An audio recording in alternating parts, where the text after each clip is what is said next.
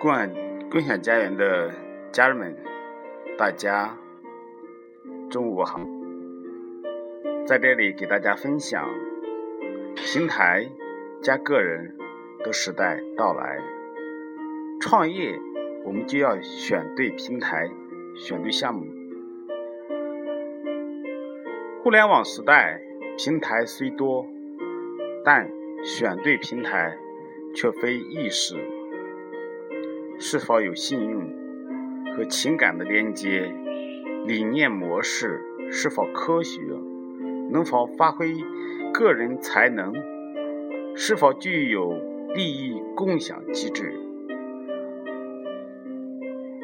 这是衡量一个好平台的基本标准。希望每一位我们的家人们。能够参考标准。每一个时代都相继成就了一批伟大的公司。推演从门户时代到消费互联网时代，成就了新浪、百度、阿里。腾讯等这样的伟大的公司，而当今产业互联网时代，我们将会造就像共享家园这类生态型伟大的公司和平台，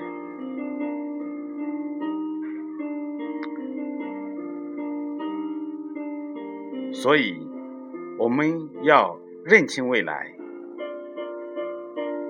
参与平台的互动，产业互联网时代来临，BAT、美团、滴滴、优步、叮咚等各路电商大军虎视眈眈，竞相角逐，纷纷构建起自己的互联网商业平台，面临互联网产业的冲击和挤压。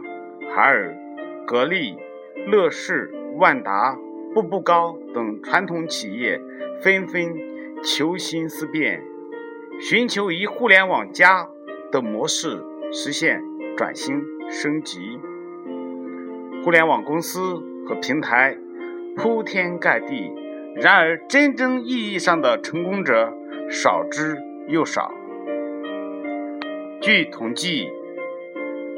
仅二十万分之一，一些模式小的互联网平台开发出来以后，因关注度低，产品无人问津，淹没于众多信息之中，无奈早早夭折。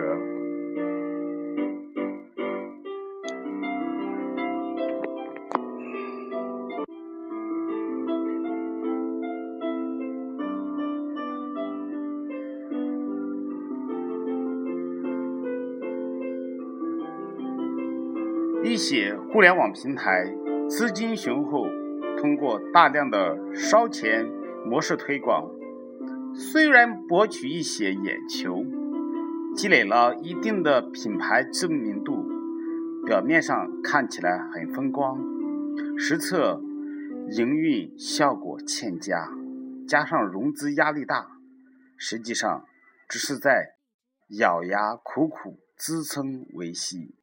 其背后的困难和压力，只有自己知道。这些互联网公司和平台为什么不能成功？一个简单的原因，就是没有通过与客户建立基于信任、信誉和情感的强连接关系，建立起牢固的、稳定的用户群体，没有打通。消缓产产业环节的任督二脉，在当今用户为王的时代，各路商家对用户资源的争夺十分剧烈，用户选择的空间很大。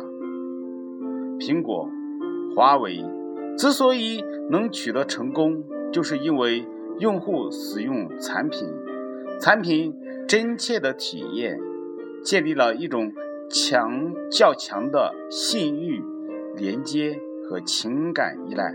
当然，在新的互联网时代，苹果、华为也要主动树立新思维，加快转型升级，进一步巩固自己的用户群体。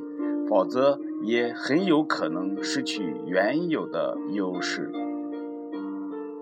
平台加合伙人的时代，创业要靠人脉、靠资源，要选对平台。选择平台要看其理念模式是否科学合理，有没有发展潜力。更为重要的是，要看其中还有没有。你个人发展机会，否则平台平台再好也是别人的。淘宝、京东等等做的再风光，你也只是消费者，充其量只是一个 VIP 会员，却没有共享利益的机会。共享家园是铸建中的平台，正是你学习呈现。发挥才能和优势，实现创业发展的一方天地，已经建立了公平普惠的社会化运作和利益共享机制，正在全球招募寻求有梦想、有能级、有担当、有大爱的百万创富社员，发展成为共享家园的项目合伙人。资源合伙人、平台合伙人，共同打造平台，共同分享成果，绝佳的机会就在眼前。共享家园的商业逻辑是先让平台值钱，再用平台造钱赚钱。共享家园不做短期行为，宁愿多花钱、多花时间。潜心打造有价值的系统，先聚人脉，重塑信用，培育认同，然后将企业家的项目、技术、资源、客户等存量资源，通过系统一体化的运作，实现资源的重新结构配置。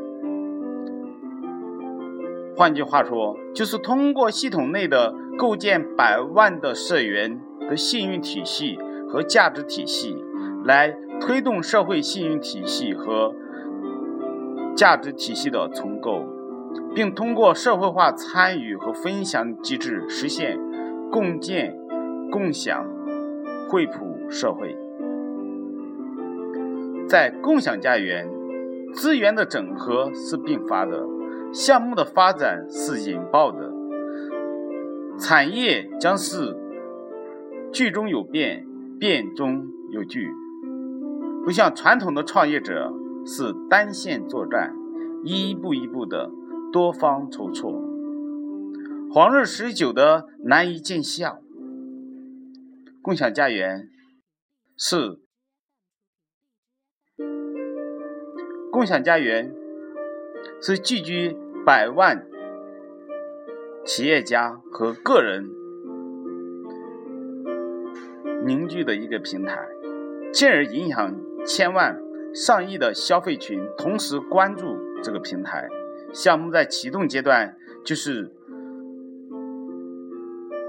就已经通过盈利的临界点，就能赚钱并自动造血，形成闭路循环。